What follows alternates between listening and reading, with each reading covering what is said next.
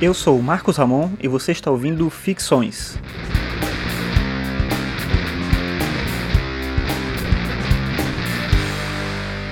Esse é o episódio 74 e o tema de hoje é Cinema e Filosofia.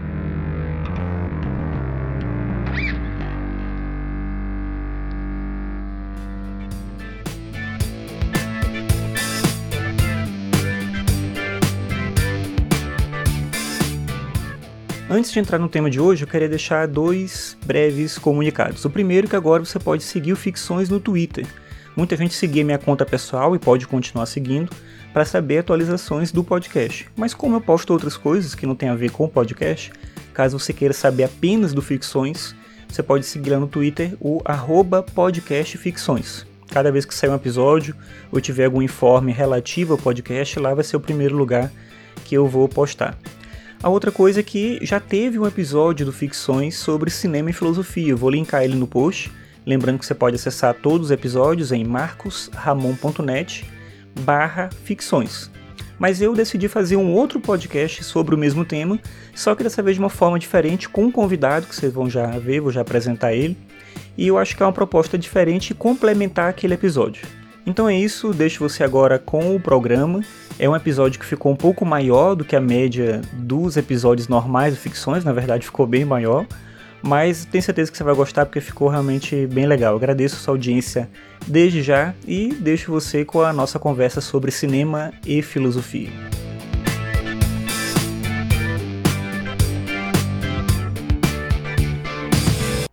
Olá, eu sou Marcos Ramon e você está ouvindo Ficções. E nesse episódio eu tenho a honra de ter como convidado o Emerson Teixeira, do site e podcast Cronologia do Acaso. Tudo bem, Emerson?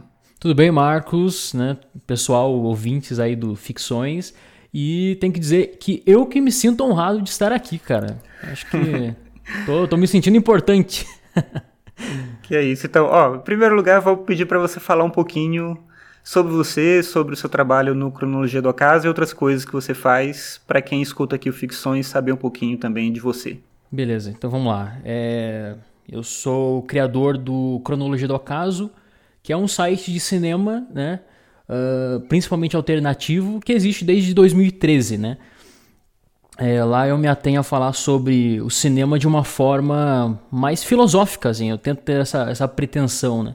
Na verdade, eu digo sempre que é uma forma mais humana, assim. Então eu tento mesclar aí a, a técnica cinematográfica, né? As diversas que existem, com essa, essa uhum. condição do, do sentimento, assim. Do sentimento que é extraído através dessa mágica do audiovisual, né? Uhum. É, então, e, ne, e nesse site, né? Que eu criei em 2013, eu tenho também um podcast e no podcast é onde tem um aprofundamento maior né, no que diz respeito a essa arte, né? E assim, é bem mesmo uma pretensão de unir realmente esses temas mais com viés assim social e filosófico, enfim, ou o que está acontecendo no mundo, né? E tentar desbravar um pouco o cinema que pouca gente fala, né? Que seria o, sei lá, cinema filipino, da, o cinema iraniano, que eu gosto muito, enfim. É trazer essa nova vertente, uhum. esse novo olhar, né?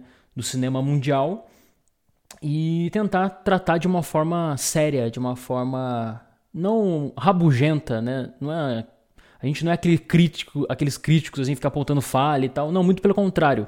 É tratar Sim. com amor aquilo que nos trata com muito carinho também, né? Que enfim, a gente vai falar aqui hoje sobre sobre cinema e essa essa energia que envolve, né, o processo de se assistir filme. Uhum. É interessante isso, cara, como o cinema ele, ele projeta na gente a, a, as nossas experiências e também ele deixa espaço assim pra gente perceber as lacunas que existem na, na nossa vida, assim, sabe? Aquilo que não, nós não fizemos e aquilo que iremos fazer um dia ou não. Né? Enfim, o cinema é uma porta de muitas possibilidades, né? Então, a Cronologia do Acaso fala uhum. basicamente sobre isso, inocentemente, porque é impossível abordar todos os temas e tudo aquilo que a gente queria falar, mas tudo é feito com muito Sim. carinho, né? Então, esse é meu trabalho na internet.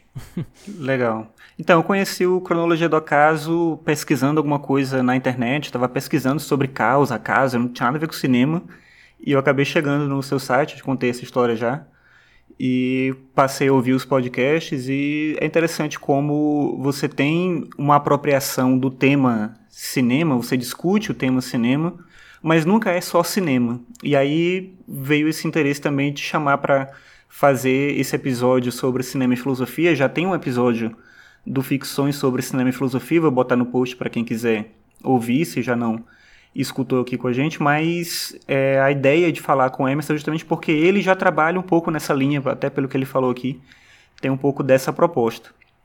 E aí eu acho que a gente podia começar pensando primeiro uma ideia do que é filosofia para chegar numa relação com o cinema, não sei, algo assim.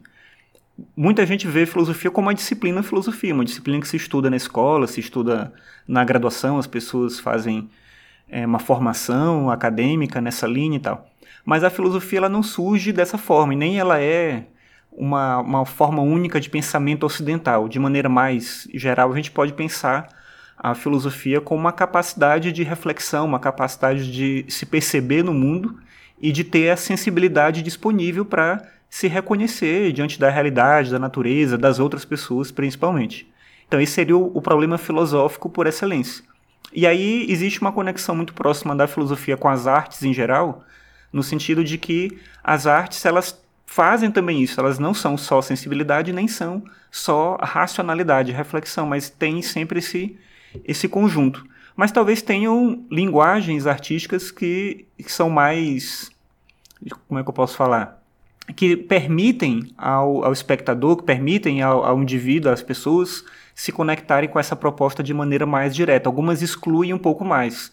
Se você pensar uma literatura super especializada, ela exclui muita gente, porque você precisa ter um domínio muito é, específico da leitura ali, da linguística e tal, para poder compreender o que está sendo dito, às vezes a pintura também. E é nesse ponto que eu acho que o cinema ele se diferencia, porque eu acho que ele é, não sei como é que você vê isso, Emerson, mas acho que o cinema ele chega para a gente como uma experiência é, de realidade mesmo. Assim. Ele, ele, não tem muitos entraves de técnica que me impedem de fruir e de compreender e de me emocionar com aquilo que está ali. Às vezes eu posso não me emocionar com um livro porque eu não consigo entender o que está escrito. Eu posso não me emocionar com uma pintura porque eu não consigo acessar o que está sendo proposto ali pelo artista.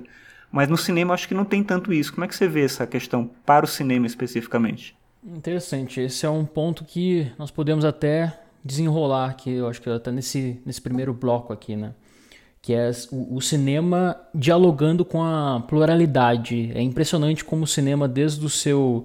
Não no seu início, a gente pode voltar um pouco aqui na história também, mas em dado momento ali da história do cinema, principalmente na década de 30, né, que é a época de, de ouro do cinema norte-americano, que o cinema ele ele pegou para si essa imagem de uma arte popular, né?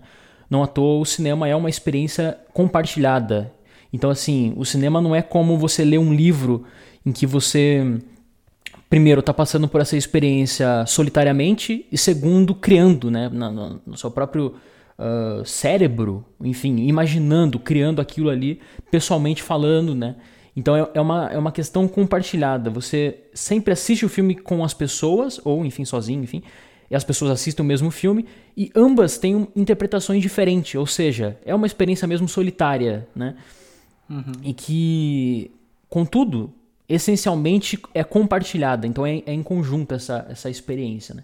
Isso é interessante. É mais como, por exemplo, uma. Eu, eu li num livro isso de, de cinema, interessante essa comparação, que a experiência de você entrar numa sala de cinema seria mais ou menos como entrar num ônibus, sabe? Você está pegando emprestado aquele espaço para ter uma experiência compartilhada, entendeu? Então é, Legal. é interessante isso. É, mas antes, falando sobre a arte, assim, é impressionante como eu parto de uma ideia muito interessante, que é, é muito mencionada também no, no budismo, da interexistência, né? que tudo está correlacionado. Então eu uhum. vejo muito isso com a arte e o homem. É impressionante como a arte está presente desde o início, né? desde o princípio. Aliás, eu acho que a arte é um princípio. Né? Uhum. E sempre esteve muito atrelado com essa condição do, do místico, né? A arte ela é esse, esse elemento místico que envolve a existência do homem e que tem essa e que resgata um pouco essa, essa, esse potencial do homem da, da, da conexão com Deus. Eu pelo menos sempre vi dessa forma. Então eu pessoalmente digo que a arte é a minha religião. E ela uhum. foi muito impactante nessa condição do homem se imortalizar na história. Isso desde a arte rupestre, por exemplo, né? em que, mesmo com a dita, entre aspas, irra irracionalidade, o homem ele tenta ali, registrar o seu cotidiano. Então acho isso bem importante assim. E com o passar do, dos anos, principalmente com o Renascimento, você tem uma, uma ligação maior com o realismo. Isso eu acho outro ponto importante também, porque o cinema ele resgata o realismo. Não à toa, ele dialoga com todos os segmentos. Uh, os segmentos de, de, de, ações e atitudes do homem. Por exemplo, o cinema ele é, ele é fragmentado, né? ele é feito diver, em base a diversas camadas. Por exemplo, uhum. uh, o cinema é fotografia, o cinema é música, o cinema é literatura, por que não? Né? Afinal, ele parte de um roteiro. Uh, e ele envolve diversas pessoas e diversas áreas de interesses e conhecimento humano. Né? Então, é interessante como o cinema ele unifica a diferença. Começamos por aí. Né? O cinema unifica as diferenças. Então, uma pessoa que tem uma aptidão com a escrita, com a performance, com a direção de atores, enfim, ele precisa entender que existem pessoas com habilidades diferentes que a dele e ainda assim são importantes, ou tão importantes quanto ele. Então é, é interessante esse começo, né? A, a, base do cinema como uma arte é, uma experiência compartilhada, uma interpretação individual, individual, que ela vai se unificar com as outras e a sua própria produção, que também tem essa mesma característica, né? Uh, e essa coisa da pluralidade não, não começou assim, na verdade. O cinema, a primeira exibição que teve em Paris, né? É, inclusive uma, uma exibição que é famosa até hoje por conta do, da chegada do trem, do trem à estação, que uhum uh, de certa forma, assusta né, ou espanta as pessoas que Sim. estavam ali na sala. Então tem essa coisa também de metalinguagem visual, assim, né? Que sempre. Afinal, o, o visual, a fotografia sempre hipnotizou o homem, né? Uh, ou o ilude o suficiente para acreditar que aquilo é real. Ou é uma lembrança, digamos assim, né?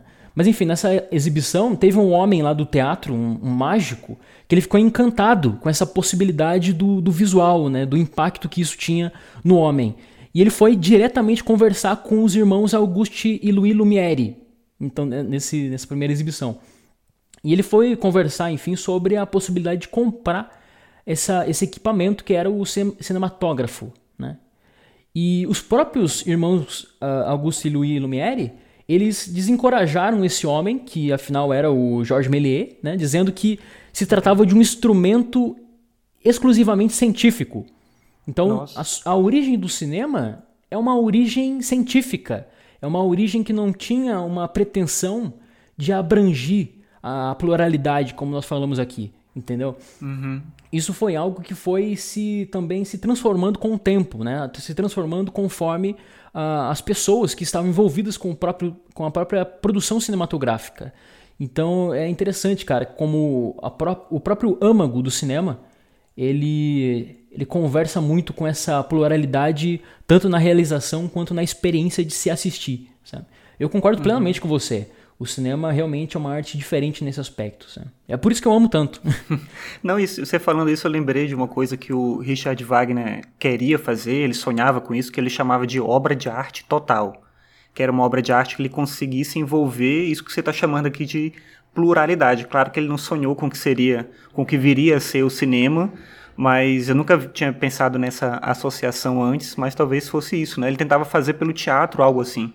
Então, coisa da ópera, né, do teatro, da música, o texto, a dança, né? Ele tentava reunir essas coisas todas ali naquele campo, né? E se a gente pensar a arte performática, ela tem isso no geral, né? Ela já caracteriza isso, ela tem esse fator humano também, né, de conexão com a realidade. Talvez um, um impacto diferente do cinema também nesse aspecto em relação ao teatro, a música pensando ela na questão performática dela, seja o fato também do cinema ser uma arte que ela é reproduzida. Você pode, você não precisa ter aquele, aquelas pessoas executando aquilo um dia após o outro diante das outras pessoas, né, diante do público. E aí, enfim, muito se discute se isso é vantagem ou não, né? Tem toda uma questão é, técnica também que envolve esse, esse processo. Mas eu acho interessante como essa conexão que você fez e, e, da questão da pluralidade, eu não tinha pensado nisso em relação ao que o, ao que o Wagner fala, né? O sonho de uma obra de arte total que conseguisse, que permitisse ao ser humano se conectar esteticamente de maneira também total. E talvez o cinema, se ele tivesse conhecido, né, o cinema talvez fosse um caminho, né, de se relacionar com algo assim. Sim, eu acho que pega vários uh, aspectos aí da psicologia do homem, porque nós temos então a, a reunião também, né, da própria do conceito artístico, que é essa essa entrega de história, principalmente alheia, né? Eu acho que tem uma coisa também no indivíduo que ele sempre busca o alheio para se inspirar e para se complementar. Né? Então, eu sou aquilo que vivi, mas não sou aquilo que não vivi. Eu só tenho inspirações, influência né, daquilo que ouço. Então, o cinema ele é uma possibilidade mesmo para eu conseguir me reinventar de certa forma, sem ter vivido, sem ter me arriscado, né? Então, da mesma Sim. forma que é uma arte é uma arte para corajosos, porque precisa assim se despir para receber tantas histórias assim de uma maneira até fácil, né, facilitada hoje em dia, principalmente. Mas também uhum. ela traz consigo uma o cômodo, sabe? A gente senta ali, recebe aquela influência, aquela história, aquelas situações, circunstâncias, enfim, há uma série de, de, de, de ilusões que acontecem ali através da, das técnicas que existem, né? E nós recebemos aquela história, saímos do cinema e a postura é completamente diferente, sabe? Então é, é, é interessante isso também, assim, como que o cinema ele nos impacta, ele mente para a gente, né? Nós espectadores no caso, uhum. e nós saímos diferente, sabe? Modificado. Então é exerce o papel da arte como um todo, porém de uma, uma duração menor, de uma circunstância completamente diferente que envolve, por que não, as tecnologias, né? A gente tem, por exemplo, hoje em dia, né, o 3D, enfim, o cinema falado também quando surgiu, é, sempre impacta o homem de uma forma diferente. Né? Começa ali com a filmagem, ou seja, com a imagem em movimento, né? porque a fotografia já vem também exercer uma, uma magia muito grande no, no homem. E começa com a imagem em movimento, que aquilo vai encantar de uma forma uh, primordial, assim.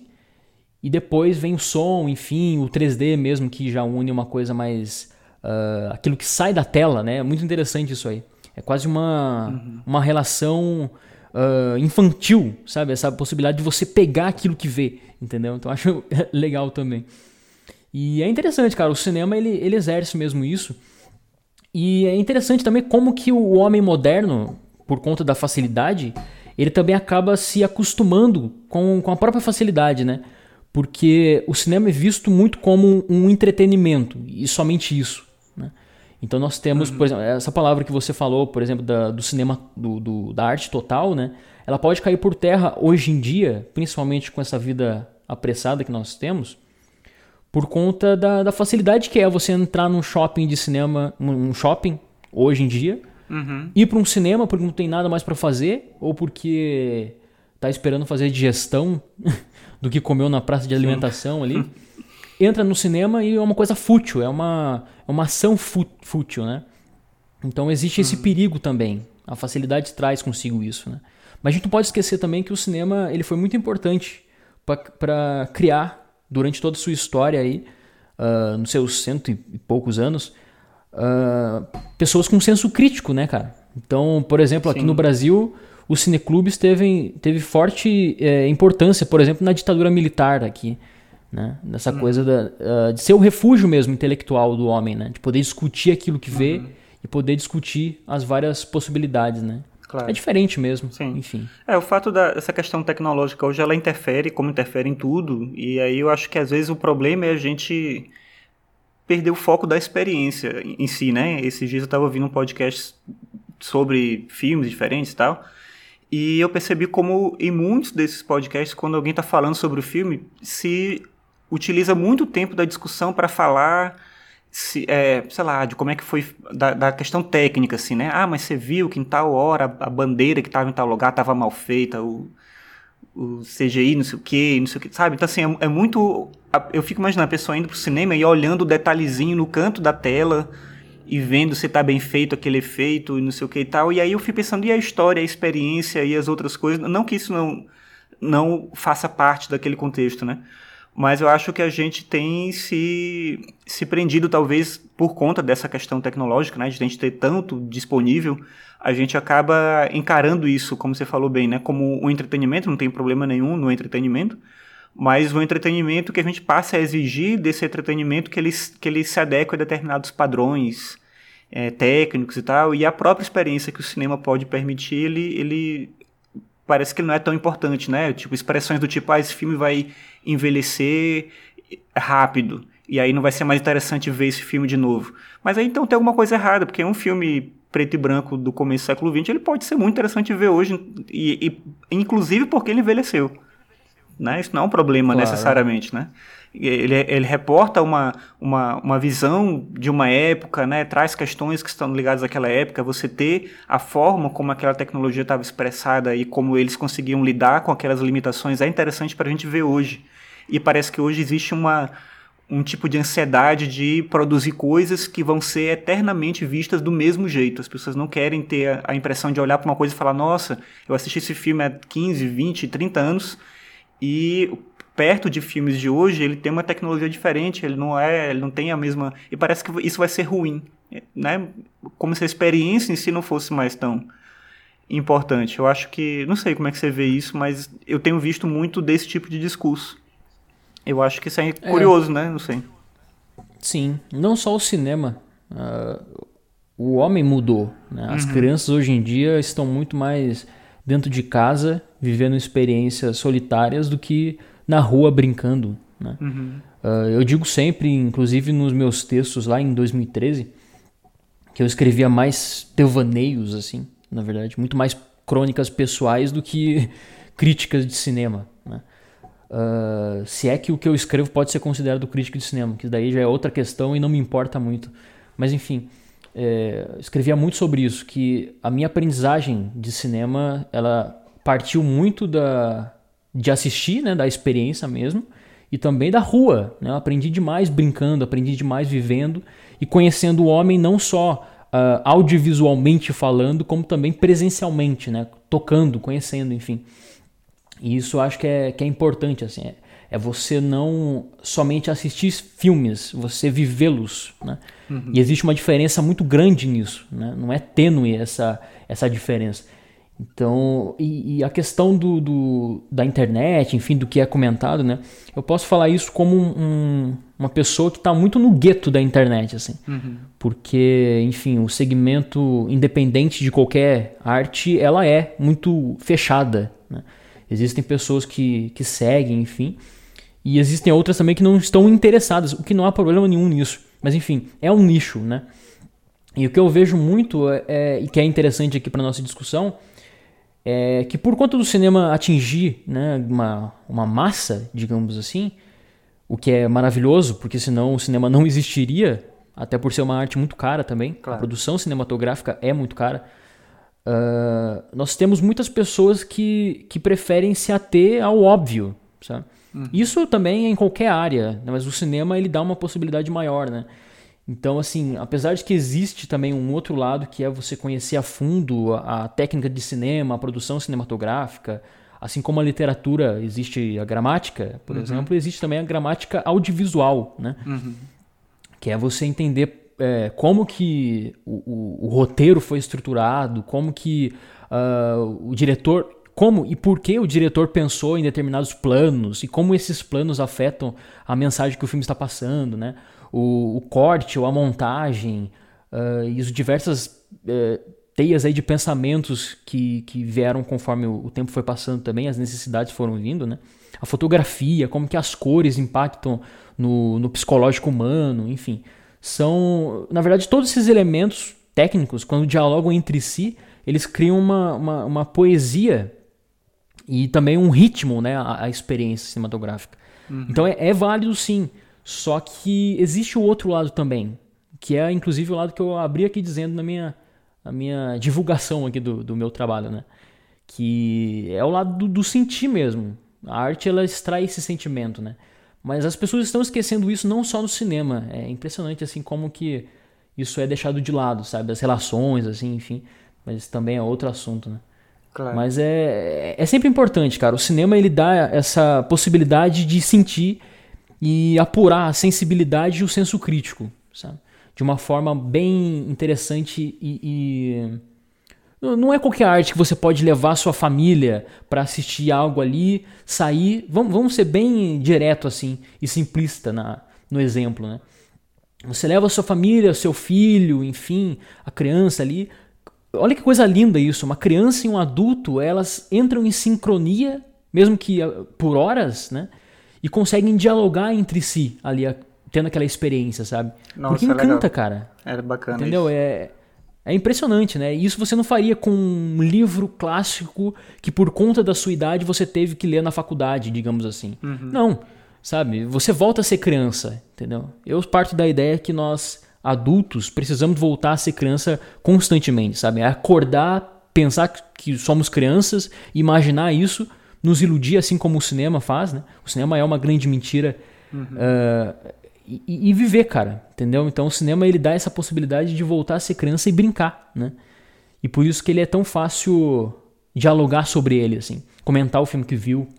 É por isso que existem tantos blogs de cinema, assim como o meu, por exemplo, que dá voz, né? Dá voz a, a pessoas que querem falar, assim. Uhum. Às vezes elas não chegaram ainda no, no estágio onde vão falar, não que seja superior esse estágio, muito pelo contrário, mas enfim, não chegaram nessa, nessa, nessa vontade ainda de abrir o coração falando sobre o filme. Né? Às vezes elas estão ainda nessa, nesse ponto aí de tentar descobrir o que é. Né?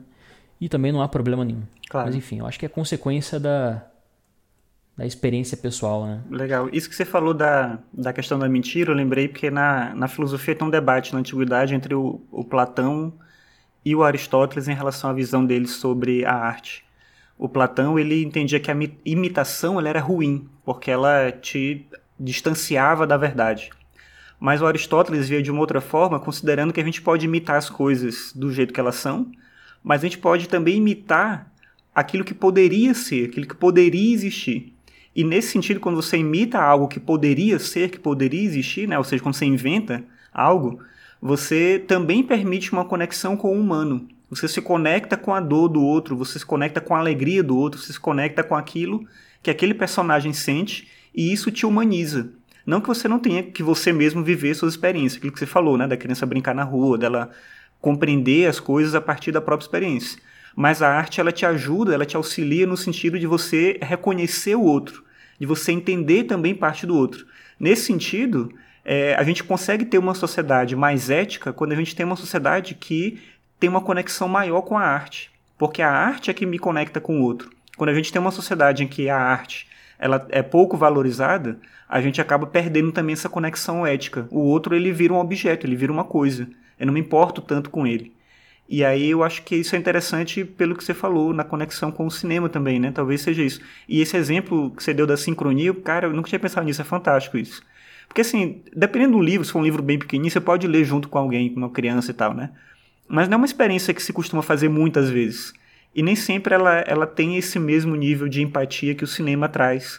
Como você falou bem, né? A gente sai do cinema ali naquele clima, né? Conversando, debatendo, né? Às vezes emocionados e tal. Então tem essa, essa questão da sincronia da experiência, é uma coisa muito bonita mesmo. Gente tinha pensado dessa forma sobre esse aspecto. É, o cinema ele, ele exerce isso, assim, essa aproximação, né? E é, é muito importante isso, cara. E não à toa estamos faz... tentando fazer isso, né? Você aqui divulgando o seu. O, o, o, podcast, o podcast entra nisso, né? Nós temos vários podcasts de cinema, por exemplo, e nada mais é do que. Na verdade, o, o podcast de cinema, no caso aqui em específico, ele resgata muito essa ideia dos cineclubes, sabe? É que também ele une, né? Sim. Assim como o cinema o fez, né? Ele une a, a tecnologia. Nós estamos sentindo as palavras Aliás, os ouvintes estão agora sentindo a nossa palavra aqui, não estão nos vendo, e é isso que, a, que muitos podcasters aí de cinema fazem, né? É conversar sobre a obra, a outra pessoa assistiu o mesmo filme ou ainda não assistiu, e, e tem essa, essa aproximação com, com, com o filme também, com a obra, né? com a experiência. Assim. É muito interessante como a visão ela, ela muda, sabe? Ela muda as coisas, ela transforma as coisas, né? Uh, porque a gente sabe que você estava falando, enfim, uh, afirmando né, a minha colocação, a questão da rua e a sincronia, enfim. E é interessante, quer dizer, uma verdade que, na verdade, o homem ele, ele é muito covarde. Na sua essência, eu acho que o homem é muito covarde. Porque, apesar que sou meio agressivo, né? Mas enfim. Porque nós temos muita dificuldade em conhecer o outro. Né? Por exemplo, estou vivendo minha vida aqui, ah, eu tenho minha rotina, eu tenho minhas responsabilidades, enfim. E conhecer aquilo que o meu vizinho passa é muito difícil. Né? Eu tenho que dispor tempo, eu tenho que dispor paciência em alguns casos. Né? Então é complicado assim. E é interessante a arte com essa possibilidade, entendeu? Você falou de, de conhecer, enfim, o, o, alheio, né? E o quanto é importante. Uh, e, e, é isso, cara. É impressionante como o, o, o, cinema ele dá essa possibilidade de você conhecer outras histórias. E é aí que eu acho muito impactante também. É, é, é, impressionante esse, esse potencial que o cinema exala, sabe? De você conhecer outras histórias, conhecer outros lugares, outras culturas. Né? Então, por exemplo, a gente que fala no Cronologia do Acaso sobre filmes. É, enfim, vou, vou citar um exemplo aqui: filme do. que a gente citou, da África do Sul, do, do, do Mali, se eu não me engano aquela, aquela produção cinematográfica que nós percebemos que ela é completamente assim de baixo orçamento, sabe? Feita com não atores. E é em base àquela circunstância de vida, né? O reflexo não só da, da questão financeira, como uma questão política, como uma questão social, o comportamento das crianças, a condição que elas têm né, para sobreviver, a falta de, de alimentação do local, enfim. Aqui no Brasil nós temos o, o Brasil ele é muito rico em questão de, de produção audiovisual porque se acontece é, se acontece produção aqui em todos os estados, né? Isso muda a, a forma de se fazer filme e enfim a realização no final muda também vários aspectos, né? E aqui também acontece isso, sabe? É impressionante como os filmes do Rio Grande do Sul são diferentes dos filmes do Nordeste, entendeu? Nós temos hoje os grandes filmes ali do do Kleber Mendonça Filho, por exemplo, que resgata toda uma condição também que acontece no Recife, uh, enfim, abrange também uh, a crise que nós vivemos hoje no Brasil, né? Mas é, é, impressionante como o cinema, e isso acredito que Godard falava, se eu não me engano, olha aqui eu cometendo um erro por não lembrar, mas diz, uh, Godard dizia que o, o filme é um reflexo da sua época, então é, é, bem isso mesmo, sabe? É impressionante o cinema como uma forma de estudar e, e, ter mais empatia, sabe? Por isso que é importante também o uso do audiovisual nas escolas, né?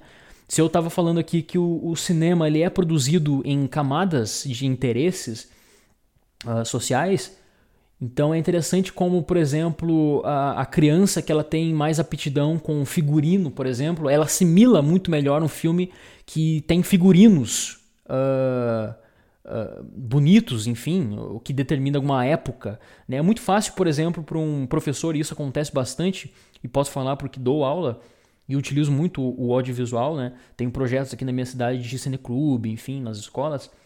Uh, como o audiovisual ele auxilia nessa no, no, no, processo de conhecimento né, daquilo que está distante. Então você dá aula para uma classe baixa é, de que, em questão financeira, enfim, que não tem oportunidade, claro, de visitar outros países, por exemplo, e determinado conteúdo pedagógico uhum. diz que você deve ensinar aquilo, uh, e você mostra um filme, por exemplo, para discutir, né, para fomentar a discussão sobre determinada de, de, determinado contexto histórico, determinada circunstância, enfim, aspecto social ou mesmo filosofia que já entra na, no teu, na tua área aí. Uh, e é interessante como isso inicia o debate, entendeu? Você amplia o seu conhecimento, a sua memória é, visual do local, do ambiente, né? O cinema tem toda essa, essa preocupação em, no resgate de época, né? na, na criação de, por exemplo, o filme... Vou dar um exemplo aqui, o filme A Bruxa, que é um filme de terror que saiu no ano, ano passado. Excelente, né? Ele recriava ali momentos da Nova Inglaterra, né? E o dialeto do, dos personagens mudaram também, os atores tiveram que fazer esse trabalho todo com a, a pronúncia das palavras, enfim. Olha aí que coisa bacana de contextualização, não só no roteiro, não só na, na questão da, da mise-en-scène, do figurino, enfim, mas também na performance do ator. Então, o, olha que interessante isso, o aluno, a criança, enfim, o ser humano, né, o homem que está diante de uma arte, assistindo aquilo, que existem infinitas, infinitos interesses ali, infinitas uh, aptidões, né, ele consegue assimilar aquilo que lhe é mais identificável. Então, uma criança que tem, por exemplo, uma mãe. Dando um outro exemplo aqui, tem uma mãe costureira, ela tem contato com a, a questão de confecção de, de roupa, por exemplo. Ela vai se apegar àquilo. Uh, um aluno ou uma criança, enfim, gosta muito de escrever, tem uma aptidão com a escrita. Ela vai se, se apegar com certeza à questão do roteiro, os três atos, a, o desenvolvimento dos personagens e por aí vai, né? O, a atuação também nesse fale, né? Já tem a questão da liderança, que é o papel do diretor, né? Que seria orientar os atores. Então existe aí um, uma possibilidade riquíssima também de se trabalhar o audiovisual na aprendizagem. Né? E aí digo na aprendizagem da criança mesmo, sabe? Não só como no processo de empatia, que talvez seja a palavra mais importante, né? Para o homem conviver socialmente, como também a, a, ampliação de conhecimentos mesmo que são exigidos aí nas escolas. Né? Uhum. Né? Não, isso é, é muito bom que você está falando, porque é também uma possibilidade da gente criar oportunidades para esses estudantes, né? Porque, óbvio, né? Assim, eles acabam sendo massacrados por uma produção cultural que vem de um mesmo lugar, que, que é, ela, ela é muito padronizada e tal. E a escola pode trazer coisas diferentes, né? Não que a escola não possa levar e discutir também as coisas que eles já têm acesso. Mas é justamente isso que está falando, né? Permitir a eles conhecer coisas que vêm de outros lugares, que são produções também interessantes e que eles não vão ter acesso aleatoriamente, assim, né? Eles não vão Claro, alguns deles podem ser mais curiosos, né? Hoje, a gente tem internet e tudo isso, e é possível que alguns deles encontrem essas coisas por outros caminhos, né? Mas eu imagino que a maior parte dos estudantes, meus alunos do ensino médio, por exemplo, quando os que têm acesso ao Netflix e entram lá e vão procurar um filme, eles vão procurar os filmes que são mais comuns a eles, não vão sair procurando coisas que não estão no, no círculo assim mais do entretenimento norte-americano e tal, né? Então é, a, a, escola tem também esse papel de poder ajudar esses estudantes a conhecerem outras coisas, né? De que maneira isso vai afetar esses estudantes a gente não tem como saber, mas sempre chega em algum lugar. Acho que isso que está falando é bem importante nesse sentido, né? De alguma forma você consegue tocar as pessoas de alguma maneira e se elas não tiverem como conhecer tudo isso, a gente nunca vai saber exatamente o que que vai de que maneira que isso vai afetar ela, de que maneira que isso vai pode contribuir com, com a construção da forma como as pessoas veem o mundo, da forma como elas constroem a realidade, né, de que maneira elas veem a própria realidade. Emerson, eu queria te pedir agora para a gente entrar num outro momento aqui do podcast e pensar uma coisa que eu acho que é mais ou menos comum quando as pessoas associam cinema e filosofia, que é a ideia uhum. de que existem filmes que são filosóficos e outros que não. E aí eu não sei bem como é que você vê isso. Tipo assim, ah, tem um, existe um filme filosófico, sei lá, Matrix é um filme filosófico, Show de Truman, é, não sei, A, a hum, Rosa Púrpura do Cairo é um filme que foi feito né, a partir de um ideal filosófico, ele quis trabalhar isso tal. E outros filmes eles acabam chegando nisso meio que sem querer. Tem isso, você acha? Como é que você vê? Eu, eu, na verdade eu não sei muito bem o que pensar sobre esse tipo de afirmação, né? Por isso que eu estou meio colocando como pergunta mesmo. É. Tem um filme, tem, tem um tipo de filme que ele é filme filosófico ou é, é, é do cinema tratar questões filosóficas. Aí eu volto lá para o início, né? Eu entendo filosofia como aquilo que é que tem a ver com o humano. Né? Então, eu, eu, já, eu penso dessa forma. Né? filosofia, para mim, não é o que um autor disse sobre determinado assunto. filosofia é uma reflexão sobre si mesmo, é né? pensar sobre a sua vida, né? entender e viver o seu pensamento de alguma forma. É isso, a filosofia vai por esse caminho. Então, se é assim, tem, tem filme que é filosófico, tem filme que não é filosófico. Como é que você vê essa questão? Não, eu, eu acho que, partindo da sua. É uma, uma ideia bem pertinente, né? não tem como responder ela e deixar a resposta como uma conclusão do, do tema, né? Na verdade, fica até aberto para uhum. os ouvintes também. Assim, Sim. eu diria que não. Eu diria que não existe filme filosófico. Eu acho que existem filmes que, sim, eles sintetizam uma ideia filosófica, que já foi escrita por algum filósofo, né? Então nós temos, uhum. por exemplo, você citou Matrix. Matrix eu sei que é um filme muito utilizado em aulas de filosofia por conta da, do próprio tema, né, que dialoga ali com, com a caverna de Platão, enfim, com a questão do, do homem viver uma vida, aí literalmente, né, o homem viver uma vida de mentira e ele despertar, uhum. enfim, é bem interessante. Assim como Ghost in the Shell, né, cuja animação uhum. serviu como inspiração para ser realizado o Matrix, né? O próprio Show de Truman também é a mesma ideia, né? Mas não só, o, uhum. o, Bergman faz muito isso, né? Você gravou um episódio uh, no Cronologia do Acaso comigo falando sobre Bergman e ele sempre tem nos seus trabalhos essa veia existencialista. Né? Mas enfim, o número de filmes que falam abertamente sobre algum tema, enfim, de, de bem de reflexão mesmo filosófica, é, são infinitos, né? Porém, eu não acho que existe não essa, essa separação, assim, filmes filosóficos e filmes, enfim. Eu, eu sou contra, cara, aquela ideia de que você vai. Tem filmes para você desligar o cérebro, né? Eu acho que, como Sim. você falou, muito melhor do que eu, que a filosofia é uma, é uma ação, é uma ação infinita. Né? Existimos, pensamos e refazemos aquilo que achamos temos conhecimento, né? Então o, o conhecimento ele serve para isso, para repensarmos, né? Através da, do, do, do, diálogo, da experiência, enfim, como nós já citamos aqui. Então eu acho que o cinema ele é, assim como a vida social, filosófica, enfim, o cinema ele é essa grande possibilidade de você uh, refletir sobre aquilo que vê e repensar e assistir de novo e ter outras visões, outras interpretações. É, quantas vezes eu não já assisti um filme que a princípio não gostei, né, por diversos motivos ali, e fui ler uma crítica de alguma pessoa que também encontrei por acaso, enfim, e acabei repensando o filme, assistindo e tendo uma nova visão. Então acho que esse é o processo, sabe? É o processo filosófico que envolve não só a arte como não só o cinema como a arte como um todo, né?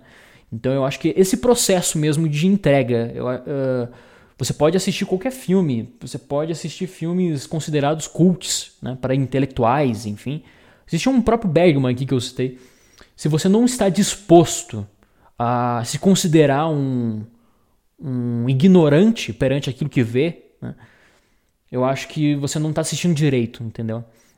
A forma correta é realmente você estar despido, assim, você não espera nada, você não lê sinopse, não vê pôster, não vê absolutamente nada, se entregar aquilo e gritar pro mundo, olha, estou nu, estou aqui. Simplesmente isso, sabe? Estou uhum. aqui. E se você faz isso e você consegue atingir essa, essa postura com muito treinamento, né? O treinamento do olhar, você consegue, sim, se entregar totalmente ao pensamento crítico daquilo que está assistindo, sabe? Então acho que é isso que é o interessante, não os filmes que são mais cabeças, os, os filmes que abordam determinados assuntos, eu não, não concordo com isso não. Uh, mas você usa, né? Você, como filósofo, professor, enfim, você utiliza bastante os filmes assim, não, não utilizam? Só para sanar sim, uma dúvida. Sim, muito. É. é esse, esses, por exemplo, Matrix, né? Isso. Esses três que eu mencionei são, por exemplo, três filmes que eu utilizo, né, para discutir essas questões e tal. Sim. Mas é porque às vezes é, tem alguns filmes talvez que você consegue associar de maneira mais direta algumas ideias do que outras. Ah, claro. Mas eu acho que é acho que é bem o que você falou, né? Não, não tem essa coisa de você desligar o pensamento, né? Se tiver alguma coisa desse tipo, né? Você está talvez tendo uma experiência anti-estética, né? Porque se a estética é você ter sensibilidade ativa, desligar tudo é o contrário, né? Sim. Então, na verdade, a gente está disponível, né? A gente está lá presente, a gente está é, fazendo uma troca ali com todo, tudo aquilo que foi disponibilizado, claro, por quem criou, pelo roteirista, pelo diretor, pelos atores, né? Eles se entregaram para nos doar alguma coisa e a gente, naquele momento, recebe e devolve aquilo de alguma forma também, né? Então tem um processo ali de interação, né? Na, na própria relação com o cinema. É. Eu, até acho acharia interessante um, um exercício assim, sabe? Por exemplo, você desconstruir um filme uh, tido e assistido, enfim, comentado uh, vazio, né, digamos assim, uhum. E transformar aquilo ali em uma possibilidade de, por exemplo, aula de filosofia, por exemplo, sabe? Sim, pegar um super-herói, pegar um super-herói, né? Sei lá, eu não conheço muito super-herói, super mas enfim, uh, pegar um, um Homem-Aranha e tentar desconstruir uh, aspectos aí uhum. psicológicos dele, enfim, né? Então acho, acho interessante. Uhum. Mas isso é, é legal, cara, é, é importante, assim. Porque, por exemplo, nós que falamos sobre livros e tal, você recomenda bastante coisas também. É, é interessante como, por exemplo, o cinema, não só a filosofia. Eu sei também, por exemplo, o Charles Chaplin. O Charles Chaplin ele uhum. viveu num, num, período histórico muito conturbado, politicamente falando, né? E, assim, os seus filmes, as suas obras são muito sociais. Mas também uhum. uh, são pura comédia. Existe muita comédia ali também, entendeu? Então, mas ainda assim, um, tempos modernos é muito utilizado em faculdades de administração, Quer dizer, na verdade, uhum. o Tempos Modernos é utilizado em qualquer faculdade, né? Eu acho que, Sim. enfim, o, o, todo mundo assiste Tempos Modernos, independente da, do seu, da sua área, né? Mas, enfim, esse foi um exemplo meio meio meio escroto meio porque, porque enfim, é um filme que dialoga com todos, né? Mas, o, mas é, um, é um exemplo válido, né? O Charles Chaplin fazia muitos filmes assim, muitos filmes é, políticos? Ah, o próprio Brasil, por exemplo, vou pegar um exemplo brasileiro que eu, que eu gosto de citar, né? o, o nosso cinema. O nosso cinema em ditadura militar, por exemplo, é, surgiu aí, no mesmo contexto, a pornô chanchada. Que a pornô chanchada, muitas pessoas. Ou os filmes que, enfim, abordam sexo, ou tem sexo como uh, talvez protagonista ali, né? Uh, da narrativa. Os filmes da pornô chanchada são vistos muitas vezes como filmes uh, vazios, como filmes superficiais, como filmes, enfim, que não valem nada. Mas no meio disso existe, existe muita mensagem por trás, muita mensagem oculta, claro, por causa da censura. Então, filmes como, por exemplo, Extremo Prazer, Extremos Prazer, do Carlos Rockenbach, o filme Gisele, de 1980, não me lembro do. Não me recordo o nome do, do diretor, mas enfim, é um filme também que tem cenas de sexo e ele se esconde atrás dessa, dessa, dessa subcategoria aí, que seria a pornô chanchada, mas também é um filme ultra político. Então é interessante, cara, como também a, essa, essa superfície populesca pode ser também um escudo para proteger realmente a, a mensagem, né?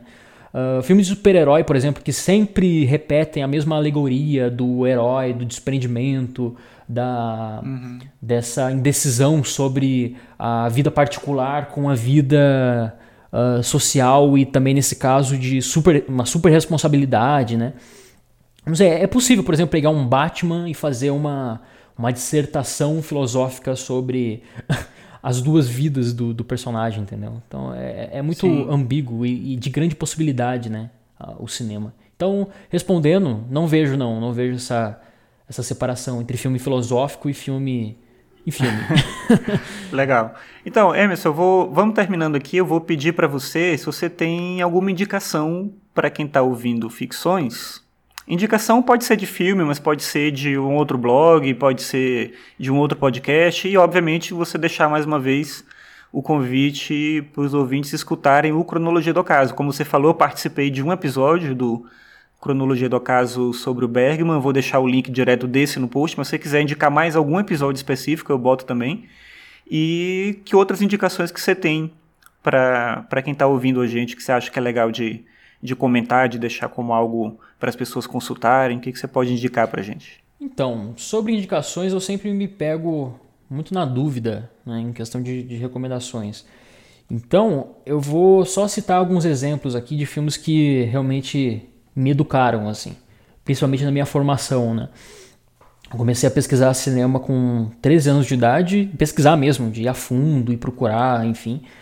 Uh, e, e, um cinema que mexeu muito comigo foi o cinema iraniano. Né? Diretores como Abbas Kiarostami, Mahid Mahid, o Jafar Panahi, o Mohsen Makhmalbaf, todos nomes muito difíceis, né? E que provavelmente eu falei errado, vários aqui. Mas enfim, são diretores que eu gosto muito e a indicação com certeza seria o cinema iraniano, né? Busquem o cinema iraniano. E desses diretores eu posso citar o, o Abbas Kiarostami, no caso, eu cito um filme aqui, indico um filme, uh, chamado Close Up, de 1990, que é um filme. A gente estava falando sobre filme filosófico, enfim, né? Esse é um filme bem interessante e muito filosófico, porque uh, na verdade ele é um documentário uh, ficção, porque todos os filmes do Irã na verdade são documentários e no mesmo tempo ficção. Eles usam não atores, enfim, são bem naturais, assim. É bem um registro mesmo uh, social, né, do cotidiano. O Close Up vai falar sobre um homem que ele é aficionado por cinema e ele gosta muito de um diretor chamado Mohsen Makhmalbaf. E um certo dia ele encontra uma família, né, uma família, enfim, uh, também que não tem, gosta muito do diretor também, enfim, e ele se passa por esse diretor, né? Então ele começa a mentir para essa família que ele é o Mohsen, o tal diretor Mohsen Makhmalbaf, e essa família acredita nele, enfim. E o Abbas Kiarostami, que é um diretor imortal do, da história do cinema, não só do Irã, que morreu recentemente, infelizmente, ele vai documentar a vida desse homem. Ele vai falar, olha, então vamos fazer esse filme então sobre você mesmo uh, mentindo, né? E enfim, é interessante como o diretor ele consegue mudar a mensagem assim do filme por uma coisa meio que como que a mentira também pode ser uma realização artística, sabe? No processo de mentir para a família, que ele era o, o, o diretor Mohsen Makhmalbaf, ele está produzindo arte, sabe? Porque está imaginando Legal. uma outra vida. Então é, é um filme bem interessante. Uh, indico também um outro filme do Abbas Kiarostami chamado Gosto de Cereja. Esse também é um filme totalmente com viés filosófico. Né? Uh, na verdade, então, o filme ele acompanha um homem, ele dirige o seu carro e vai conhecendo pessoas pelo caminho. Uh, e ele pede ajuda para essas pessoas a ajuda que ele pede é o seguinte: ele quer que essas pessoas o, o ajude a se matar, né? ele quer cometer suicídio. Então, esse trajeto, que é o filme quase como um road movie, esse trajeto dele, então, é, é quase como se fosse uma ferramenta para essa crise existencial que ele tem e essa crise de essa crise depressiva também, né? Onde nós vamos conhecendo um pouco mais esse personagem, conhecendo um pouco mais do porquê que ele quer uh, realizar tal fatalidade, né? E porque também que ele precisa da ajuda do, do ser humano, né? Para concretizar o, o, suicídio. Então é bem interessante. Uh, e, e, tem que citar dois aqui que realmente participaram da minha formação de, de, cinema também. O primeiro é um diretor sueco, não é o Igmar Bergman, que eu falo muito dele, que é um clássico, enfim, né? É um diretor clássico, que é um diretor recente aí do cinema sueco chamado Lucas Moodson. O Lucas Moodson ele tem poucos filmes, mas todos excelentes. Então eu vou recomendar basicamente todos aqui, que seria Amigas de Colégio, sobre um casal uh, homossexual, né, duas meninas que se conhecem e, e, começam a se descobrir, se desprender da família, enfim. Uh, Para Sempre Lilia, que é uma menina que é abandonada pelo, pela mãe e adentra a, a vida uh, ela, enfim, ela vira garota de programa, enfim, é todo uma, um contexto também do subúrbio da, da Suécia. Uh, foi nesse filme que eu conheci a banda Rammstein. Uh, adorei o filme por causa disso também. Uhum. É bem interessante. Uhum. E tem um filme recente dele que se chama Nós Somos as Melhores, We Are the Best. Que é um filme sobre. É bem interessante o filme, que ele é meio humor também, assim. Sobre uma banda de meninas que é punk. Então é bem interessante, baseado num um quadrinho da mulher dele, bem legal. E tem que citar aqui o meu diretor favorito, que é talvez aí o grande nome da, do cinema norte-americano recente, que é o Paul Thomas Anderson. Ele é um diretor que tem 47 anos, um gênio do cinema para mim. E eu indico tudo dele também. Ele tem jogada de risco, ele tem Bug Nights, que acompanha ali a vida da. A, a vida não, a, a, a, história de um homem que ele está inserido dentro da indústria porno, pornográfica dos anos 70. É muito interessante o, a forma que o diretor uhum. uh, abusa desse, desse tema. Ele tem um filme chamado Magnolia. Esse é muito bom para quem curte filosofia. Uhum. Que são 10 personagens que se conhecem, se esbarram, uh, se desconhecem e se revivem uh, no período de um dia. Então vai acontecer um milagre na vida deles que vai reunir essas pessoas nas suas dores, nas suas lamentações, nas suas maldições, enfim é um filme que me toca muito. Eu gosto muito dessas relações assim. Ele tem Empregado de Amor, ele tem Sangue Negro, uh, que tem o Daniel Day-Lewis, né? Que o segundo, que deu até inclusive o segundo Oscar pro, pro ator. E ele tem The Master, Vício Inerente, enfim, é um diretor muito bom. Ah, e quanto ao, ao, site, então, Cronologia do Acaso, faço aqui o convite aos ouvintes aqui do Ficções, né? Uh, para visitar o Cronologia do Acaso, que é então um site sobre cinema. E deixo aqui uma recomendação, então. Você falou de recomendar podcast e tal. Eu vou recomendar um artigo que eu fiz que se chama. É muito uh, literal, assim, o título, assim, mas enfim, tá bacana. Que é Como e por onde começar a estudar cinema. Só que tira esse, esse nome ah, e foca mais na, na questão do, do, do, cinema em si, porque eu divido esse artigo em algumas partes, como por exemplo artes, teatro, fotografia e cinema. E aí eu indico alguns livros, enfim, e no final eu indico uh, vários blogs também que abordam cinema, vários canais no YouTube, enfim, além de livros, né? Não lembro se eu falei. E, e também diretores, assim, de determinados países para pesquisar. Então eu coloquei diretor diretores essenciais, por exemplo, do Brasil, ou aqueles que eu julgo essenciais, né? Coloquei três de cada país. Coloquei do Irã, do Japão, da Coreia do Sul, tem da, da Polônia, Bacana. da Grécia, enfim, coloquei vários lá. Então é quase um apanhado do que eu faço, assim, de tentar indicar as coisas aí do mundo. Legal. Mas é isso aí, cara. Valeu. Então, Emerson, mais uma vez, obrigado pela sua participação. Mas você falou que era o contrário, mas não, eu que tenho a honra de receber você aqui. Eu acho, já falei isso outras vezes, que seu podcast, seu trabalho na internet, tanto com os textos como com os podcasts, é um trabalho muito interessante porque você tem uma dinâmica de conexão com o que você fala que é de uma verdade que não é comum, assim. Você vê muita gente falando sobre muita coisa e nem sempre você percebe essa verdade, essa entrega, essa vontade de fazer o que você faz. Você tem muito isso. Eu acho que isso já é, é, é mais do que a maior parte das pessoas consegue fazer na vida, assim. E você tem muito isso, né? De uma verdade pessoal que você transpõe naquilo que você faz. Eu acho isso muito legal. Então. É... Muito obrigado, cara. Então, eu fico feliz de ter você aqui no Ficções. E recomendo a todo mundo que escuta aqui o, o podcast seguir o Cronologia do Caso e as indicações do Emerson. E se der certo, a gente de repente faz um outro aí uma outra vez, pensa um outro formato, vamos tentar outras coisas. Certo? Isso aí, cara. Pode chamar e que sorte que você parou de falar, senão eu ia começar a chorar aqui. Valeu mesmo, Marcos. Eu adoro seu trabalho também. E é isso aí, cara. Sempre que eu posso, eu tô acompanhando e recomendando também, porque é demais, é demais. Precisa disso. A internet precisa de você, Marcos. então é isso. Valeu, cara. Obrigado. Até mais. Tchau. Isso aí. Um abraço.